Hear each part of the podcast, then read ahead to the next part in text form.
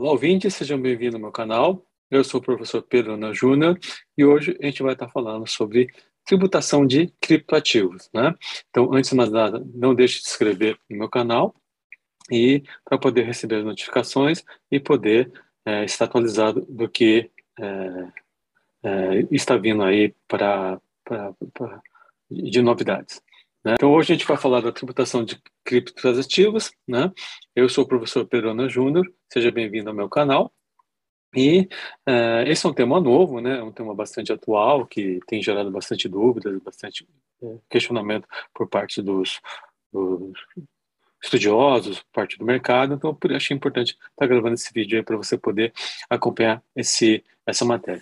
Então, é, aqui estão os meus livros, eu gostaria de recomendar a aquisição deles, o curso de Potinha da Pessoa Jurídica, o Manual de Contabilidade para Advogados, o Tema do Atual Direito Tributário pós-pandemia Covid, todos eles podem ser adquiridos pela, pela Amazon, cujo link da descrição vai estar aqui no vídeo. Então, hoje o que a gente vai estar falando? De tributação de criptoativo. Então, o que é o criptoativo? Né? É uma novidade, né?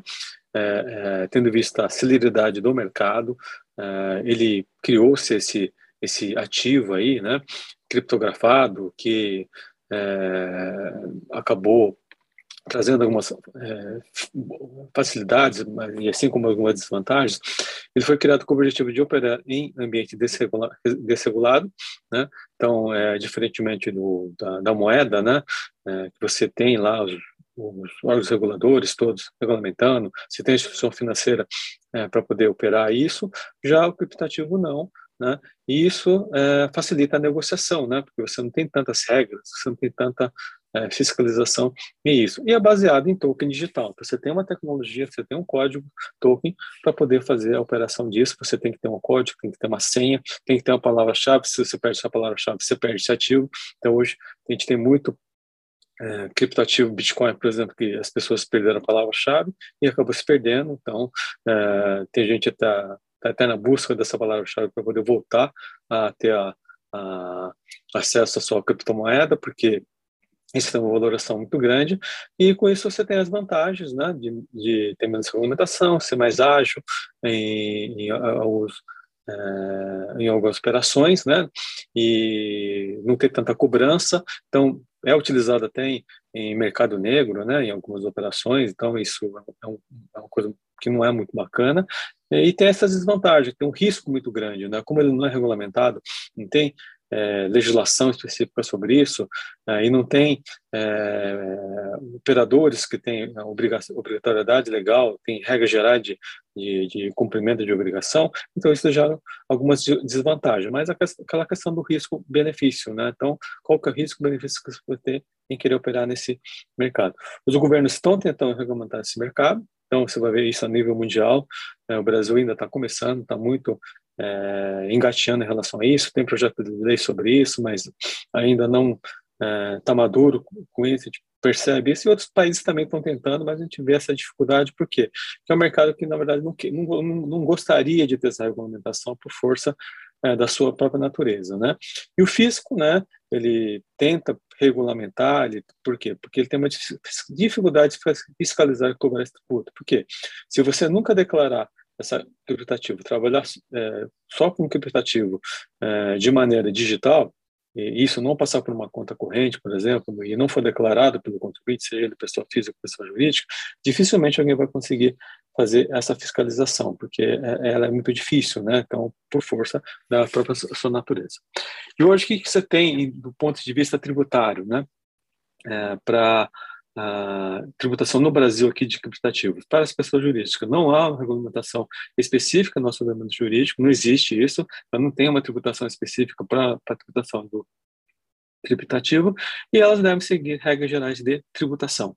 Né? Então, dependendo da natureza jurídica que esse criptativo vai ser contabilizado na pessoa jurídica, seja ele como ativo financeiro, seja ele como é, um bem ou direito, seja ele como um, um, investimento, ele vai ter o tratamento tributário de acordo com essa é, sua, classificação contábil e classificação jurídica dessa operação. Então, não há né, uma tributação específica, você vai seguir regras gerais de tributação.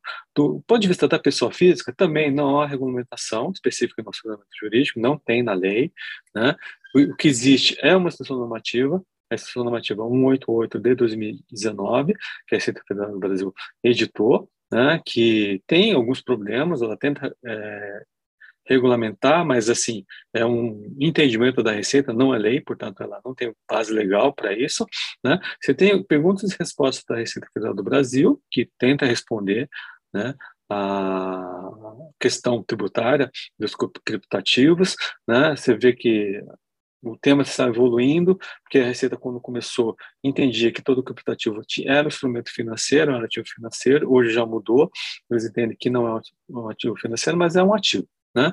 É, tem é, alguma coisa na declaração de imposto de renda da pessoa física, quando você vai registrar seus bens e direitos, você tem três campos para poder fazer a classificação desses criptativos. E o entendimento da Receita é que o ganho apurado na venda de um criptativo deve ser tributado como ganho de capital, portanto, vai estar sujeito às alíquotas de 15% até 22,5% de tributação. Na questão da pessoa jurídica, o que é importante, né? É, como eu já falei anteriormente, a importância é a classificação ou a natureza jurídica deste ativo. Então, dependendo da sua natureza jurídica, da sua classificação, do seu registro contábil, ele vai ter uma regra tributária para poder ser tributada. Então, por exemplo, se ele for um ativo operacional, né?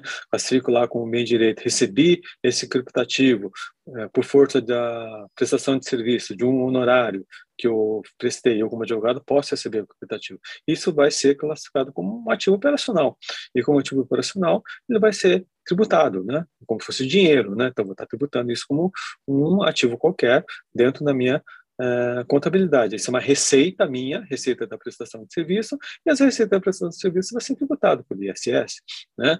Uh, no caso de uma empresa uh, que vende mercadoria, né? também, eu vendi da venda de uma mercadoria, recebeu esse tipo, essa criptomoeda para poder pagar a venda dessa mercadoria, vai pagar o ICMS por força disso. Né? Então, não é porque esse ativo é um ativo é, criptografado, uma criptomoeda, que você vai ter um tratamento tributário diferente. Ou você fez a aquisição desse, dessa criptomoeda como investimento no mercado financeiro e recebeu isso como decorrente de uma operação financeira, vai ser um ativo financeiro e vai estar sujeito à regra de tributação do mercado financeiro. Né? Ou seja, vai ser tributado uh, como, por exemplo, uma operação de renda variável, né, ou algum outro tipo de ativo, e vai ser a tributação específica por isso. Né? Não, não é renda fixa, né, porque ela é uma operação variável, que depende da valorização, da cotação de mercado, das negociações dela, portanto, vai estar sujeito à tributação como fosse operação de renda variável. Ou ele é um ativo não operacional, né? de repente ele é um ativo não operacional, eu adquiri isso, coloquei lá como meu investimento, vou esperar ele valorizar, vou esperar alguns anos, vou vender, e por isso eu vou ter que pagar a tributação sobre esse valor. Né? Ou pode ser um ativo intangível, que é o caso, por exemplo, das é, NFTs, né? o não fungible token. É um ativo é, representado, por exemplo, uma obra de arte, que é, você vai classificar como intangível e no momento que você fizer a venda disso, vai pagar a tributação decorrente do ganho de capital da venda desse valor. E aí tem uma outra discussão. Esse bem, é, essa NFT é uma mercadoria? Ele é um serviço? Ou ele é um direito autoral? Porque, na verdade, ele é representado por um direito que está criptografado, que você tem um token né, por aquilo. Você tem o direito de, de explorar a, a, aquilo, né? você tem o direito àquele código. Né? Não é que você tem o bem tangível. Ele não é tangível, ele é, é intangível, né? ele é uma representação digital. Então, qual é a natureza jurídica disso? Está sujeito a ICMS? Ou está sujeito a ISS? Ou não está sujeito a nada? Então, são questões que a gente tem que amadurecer e, e só vão ser respondidas né, no decorrer do tempo, assim como a gente teve com software, assim como a gente tem com franquia, assim como a gente tem com outras questões tributárias que é, o Poder Judiciário que vai acabar definindo com a sua tributação ou não. Então, dependendo da classificação da natureza jurídica, devo aplicar o tratamento tributário específico. Isso funciona para as pessoas jurídicas. Já para as pessoas físicas, o que, que eu tenho? Eu tenho a IN é, da Receita Federal do Brasil 188 188 de 2019, na qual ela define, tenta definir o que é criptativo. Então, o que ela fala no sistema ativo?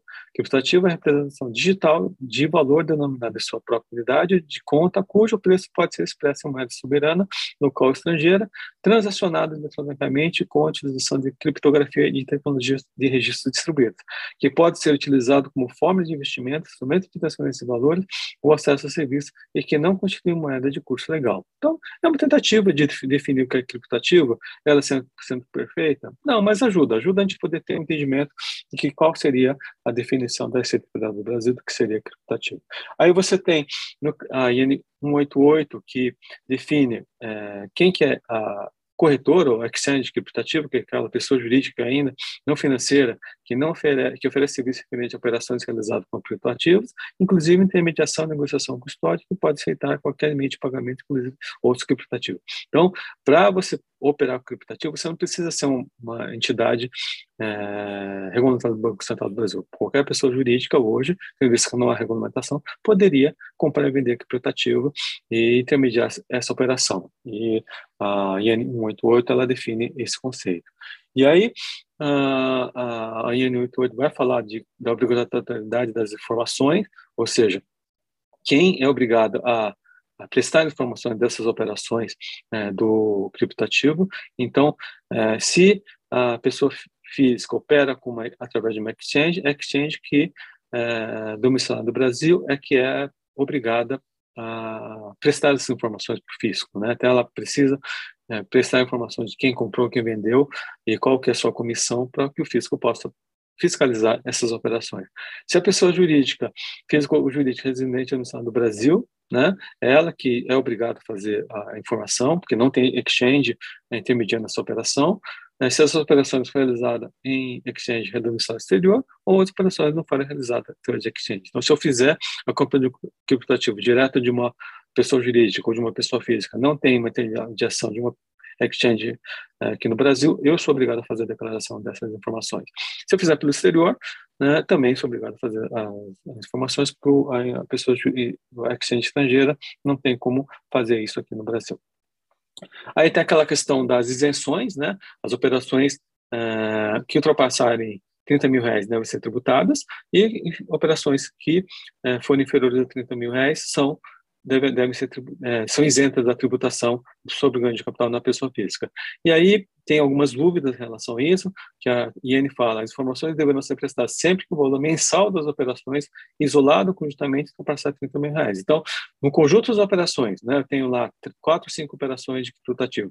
Se a soma delas ultrapassar 30 mil reais, eu sou obrigado a tributar sobre ganho de capital. Né? Então, uh, havia uma discussão anterior se é isolado ou não, mas da maneira que a instituição normativa determina, tem que ser pelo conjunto das operações, porque o fisco não quer ficar sem a sua fatia da tributação. Né?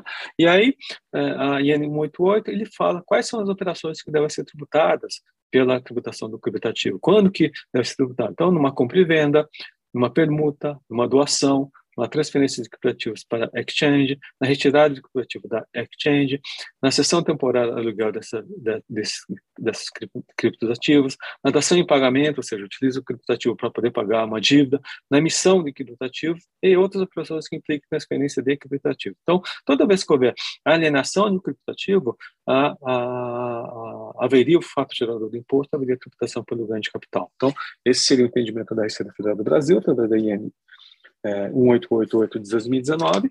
Tem algumas dúvidas, é, questionamentos em relação a isso, por exemplo, em relação à permuta, né, que é uma discussão antiga, não só para criptativo, mas qualquer tipo de permuta. Deu STJG, entendeu? Se a permuta se torna, não há que se falar em tributação, porque o ganho só ocorreria quando efetivamente houvesse um, um ganho, é, uma disciplina jurídica e econômica dessa renda, então a permuta, se não tiver ter, torna, não teria esse, esse, valor. Então, essa discussão também permanece em relação aqui aos, à tributação dos criptativos. Então, a gente vai ter aí bastante coisa ainda para amadurecer, bastante coisa aí para poder é, é, evoluir sobre o tema. E o objetivo desse, dessa, dessa minha videoaula é justamente introduzir esse tema para você, que está estudando o assunto, é, tem bastante coisa aí para poder estudar, tem pouca coisa escrita ainda, mas é um tema que vai evoluir, está surgindo alguns cursos no mercado em relação a isso. Então, é, segue aqui as minhas redes sociais, segue aqui é, os meus contatos, né? Eu agradeço ter está assistindo o nosso vídeo. Se gostou, compartilha, se inscreva no canal e eu vejo você na próxima aula. Obrigado, até a próxima.